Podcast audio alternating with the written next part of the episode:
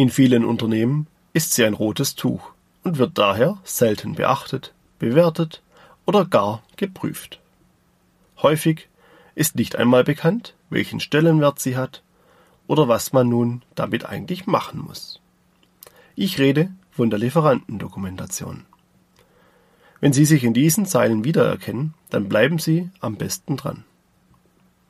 Und an dieser Stelle ein herzliches Willkommen an alle Zuhörerinnen und Zuhörer zu einer neuen Folge unseres Podcasts zur technischen Dokumentation. Ich bin Florian Schmieder bei der GFT Akademie verantwortlich für die Themen rund um die technische Dokumentation und CE-Kennzeichnung. Wir sind auch wieder alle da, zurück aus dem Sommerurlaub und daher gibt es jetzt nun wieder häufiger neue Podcast-Folgen. Und dieser Herbst bzw. der kommende Winter könnte spannend werden. Denn bei der neuen Maschinenverordnung tut sich einiges. Einige behaupten sogar, dass wir mit der neuen Verordnung bereits noch dieses Jahr rechnen dürfen. Wenn das für Sie eine wichtige Neuigkeit ist, dann lassen Sie uns ein Abo da. Und wir informieren Sie über diese und weitere Entwicklungen in der technischen Dokumentation. Heute behandeln wir die Lieferantendokumentation. Aufgrund der Größe des Themas wird es mehrere Folgen umfassen. Heute starten wir mit den Grundlagen und wichtigen Rahmenbedingungen. Welcher Maschinenbauer kennt es nicht? Da kauft man hier eine Lichtschranke, dort einen Servomotor und hier einen Notfallschlagtaster. Und da eine Maschine in der Regel nicht nur ein Exemplar des Bauteils hat, sondern gleich mehrere, kauft man gleich eine größere Anzahl. Und zusammen mit den Bauteilen kommen Dokumente. Viele Dokumente. Denn bei jedem Bauteil und bei jeder Komponente liegen Montageanleitungen, Datenblätter und Konformitätserklärungen bei. Erfahrungsgemäß werden diese häufig in einen ausreichend großen Karton geworfen und dort gesammelt. Bei Anlagenherstellern geht es dabei noch weiter. Denn hier werden häufig nicht nur Bauteile oder Komponenten zugekauft, teilweise sind es ganze Maschinen. Und je nach Größe kann dann die Dokumentation dieser Maschine bereits einen oder zwei Leitsordner umfassen. All diese Dokumente bilden die Lieferantendokumentation. Zusammenfassend kann man dabei sagen, je größer und komplexer ein Endprodukt wird, umso umfangreicher wird die Lieferantendokumentation. Und das ist auch natürlich, denn häufig ist es günstiger, Teile einzukaufen, als diese selbst herzustellen. Die Sammlung der Dokumente findet in jedem Unternehmen statt. Doch das weitere Vorgehen ist häufig unterschiedlich. Viele Unternehmen sind teilweise mit der Anzahl an Unterlagen überfordert. Was also tut man mit diesen ganzen Dokumenten? Wer sich bereits schon einmal mit der CE-Kennzeichnung im Maschinenbau beschäftigt hat, der weiß, dass Kopien dieser Dokumentation in die sogenannten technischen Unterlagen gehören. Sie sind für den Konformitätsbewertungsprozess wichtig. Und weiter? Nun, hier scheiden sich die Wege denn es kommt auf das Produkt und auf die eigene technische Dokumentation an. Aber fangen wir erstmal ganz am Anfang an. Die EU-Richtlinien, wie zum Beispiel die Maschinenrichtlinie, fordern vom Hersteller, dass dieser dem Endkunden alle Informationen zur Verfügung stellt, die dieser benötigt, um das Produkt bestimmungsgemäß zu verwenden. Hierzu gehören nicht nur Informationen zum Betrieb, es können auch Informationen aus anderen Lebensphasen des Produktes relevant sein. Zum Beispiel, wie die Maschine montiert, gereinigt, gewartet und instand gesetzt wird. In diesem Zusammenhang gibt es jedoch keine Anforderungen an die Lieferantendokumentation. Denn theoretisch benötigt der Endkunde diese nicht, da die in der Lieferantendokumentation enthaltenen Informationen in der Anleitung des Herstellers eingebaut werden sollten und gegebenenfalls vom Endkunden ja auch gar nicht benötigt werden. Ja, auch diese Situation kann es geben. Zum Beispiel, wenn ein Produkt eine zu erwartende Lebenszeit von wenigen Jahren hat, die Bauteile jedoch eine sehr viel längere. Dann ist ein Austausch der Bauteile gar nicht notwendig und die Informationen zum Prozess des Aus- und Einbaus können eingespart werden. aber dieser Fall ist im Maschinenbau eher selten anzutreffen, dafür jedoch umso häufiger bei EDV-Produkten wie PCs. Die Richtlinien schreiben dagegen nur vor, dass der Benutzer alle Informationen erhält, die er tatsächlich benötigt. Und so stehen wir als technischer Redakteur des Herstellers vor einigen Problemstellungen. Erstens, wir müssen sortieren und recherchieren, welche Informationen der Kunde bzw. die Zielgruppe benötigt und welche nicht. Zweitens, die technische Dokumentation und die Betriebsanleitungen fallen alle unter das Urheberrecht.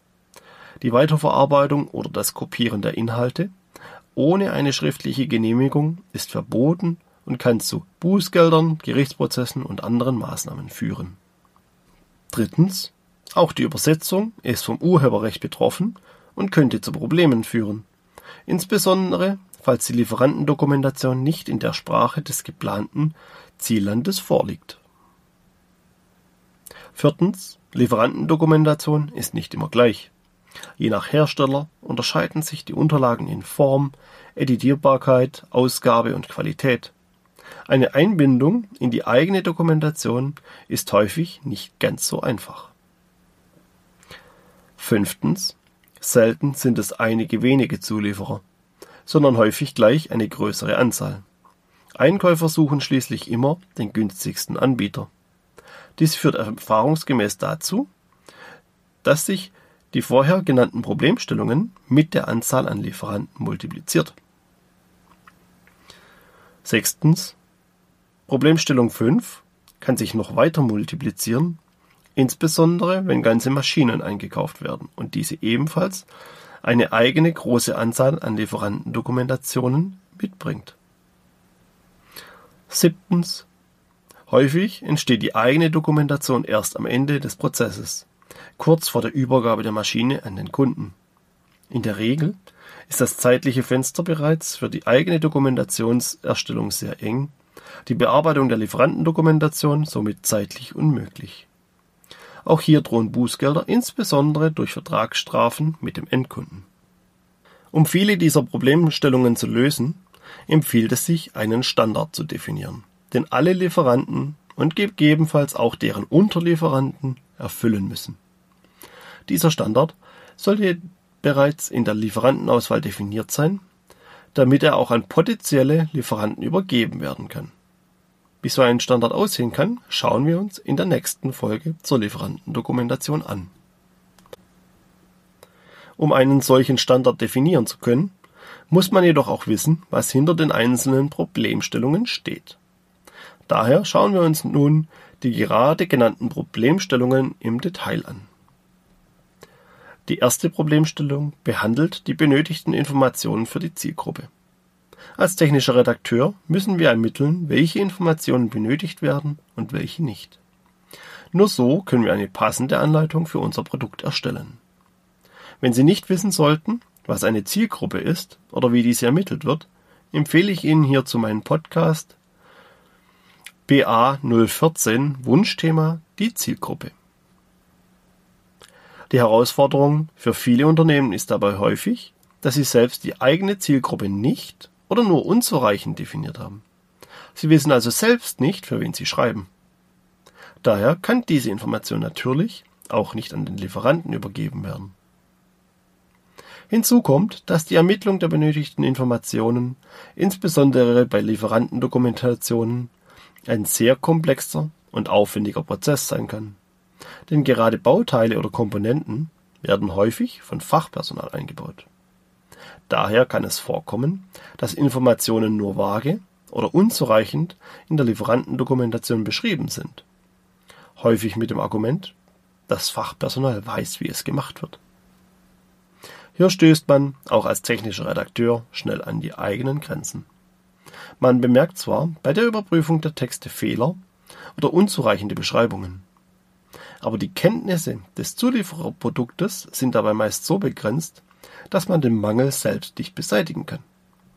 Dies führt in der Regel zu Rückfragen und Nachbesserungen, die wiederum viel Zeit in Anspruch nehmen. Die Texte dann einfach zu kopieren, ist dabei auch keine Lösung. Zum einen unterliegen die Texte dem Urheberrecht und sind somit geschützt. Man muss beim Urheber die schriftliche Erlaubnis einholen, dass die Texte kopiert und in der eigenen Dokumentation verwendet werden dürfen. Dies betrifft nicht nur das gesamte Dokument, sondern bereits auch einzelne Texte oder Bilder. Abseits des Urheberrechts ist Augen zu und durch auch keine gute Lösung. Denn als Hersteller haben wir eine Sorgfaltspflicht und dürfen keine fehlerhafte Dokumentation an unsere Kunden weitergeben. Und eine nicht verständliche oder nicht vollständige Dokumentation ist fehlerhaft. Hinzu kommt, dass wir durch die Übernahme der fehlerhaften Texte in unsere Dokumentation deutlich selbst als Hersteller auftreten und somit auch bei daraus entstehenden Unfällen aus Sicht der Produkthaftung dafür gerade stehen müssen. Und auch das einfache Beilegen der Originallieferantendokumentation verhindert diese Folgen nur bedingt. Denn als Hersteller hat man die Pflicht, die Lieferantendokumentation zu überprüfen. Hinzu kommt, dass dadurch viele Dokumente an den Kunden mitgesendet werden müssen und man als Hersteller vor der Herausforderung steht, dass die Informationen so aufbereitet werden müssen, dass sie verständlich sind. In der Regel führt dies dazu, dass man als Redakteur mit vielen Verweisen arbeiten muss, die exakt auf die entsprechenden Stellen in der entsprechenden Lieferantendokumentation verweisen. Dabei skaliert der Aufwand mit der Anzahl an Lieferanten und Dokumenten. Unsere dritte Problemstellung war die Übersetzung der technischen Dokumentation und gegebenenfalls der Lieferantendokumentation. Ironischerweise ist es auch nach 16 Jahren Maschinenrichtlinie noch nicht allen Herstellern klar, dass die Übersetzung der Dokumentation in die Sprache des Ziellandes erforderlich ist. Das bedeutet einfach ausgedrückt, wenn ich eine Maschine nach Italien liefere, so müssen alle Benutzerinformationen, also die Betriebsanleitung, Displayanzeigen, Aufkleber, Schilder und so in Italienisch geliefert werden. Andere Sprachen können nicht vereinbart werden, auch nicht vertraglich. Diese Anforderung gilt erstmal nicht für die Lieferantendokumentation. Denn diese sollte ja eigentlich in die eigene Dokumentation eingepflegt werden. Sollte der Hersteller jedoch darauf verzichten und die Lieferantendokumentation beilegen, so muss diese ebenfalls in Landessprache übersetzt sein. Und genau hier kommt es häufig zu einem Problem. Der Einkauf kennt diese Anforderungen nicht und der Lieferant liefert das Zukaufteil zum Beispiel mit einer deutschen Anleitung. Vertraglich wurde vorher nichts anderes vereinbart. Und nun hat der Hersteller quasi die Qual der Wahl. Entweder er übernimmt nur die relevanten Inhalte der Lieferantendokumentation in seine eigene Anleitung und übersetzt diese komplett, oder er lässt die Lieferantendokumentation auf eigene Kosten übersetzen. Ansprüche gegenüber dem Lieferanten hat er keine, da dieser entsprechend Vertrag oder wegen fehlendem Vertrag alles richtig gemacht hat. Es war keine Übersetzung in einer anderen Sprache gefordert. Und die Übersetzung der Lieferantendokumentation darf auch nicht ohne weiteres einfach so durchgeführt werden, da diese ebenfalls rechtlich geschützt ist. Auch hier muss man vom Ersteller das sogenannte Verwertungsrecht schriftlich einfordern. Eine ebenfalls häufig eintretende Situation ist, dass der Hersteller am Ersatzteilgeschäft für die Maschine mitverdienen möchte. Er kann somit selten die Lieferantendokumentation eins zu eins an seinen Kunden übergeben. Denn er möchte ja verhindern, dass der Kunde die Ersatzteile direkt beim Lieferanten bestellt. Der Hersteller muss also die Lieferantendokumentation in seine eigene Dokumentation integrieren. Häufig ist dies einfacher gesagt als getan, denn abseits von der inhaltlichen Richtigkeit der Dokumente lauern bereits andere Hürden. Verschiedene Seitenformate, verschiedene Dateitypen, geschützte und nicht editierbare Texte und die eingesetzte Softwarelösung erschweren die Integration der Lieferantendokumentation. Auch hier ist die Definition und Einführung eines Standards für die Lieferantendokumentation zu empfehlen. Insbesondere, um auch qualitative Anforderungen wie die Einhaltung von Normen wie zum Beispiel der IEC IEEE 82079 abzudecken.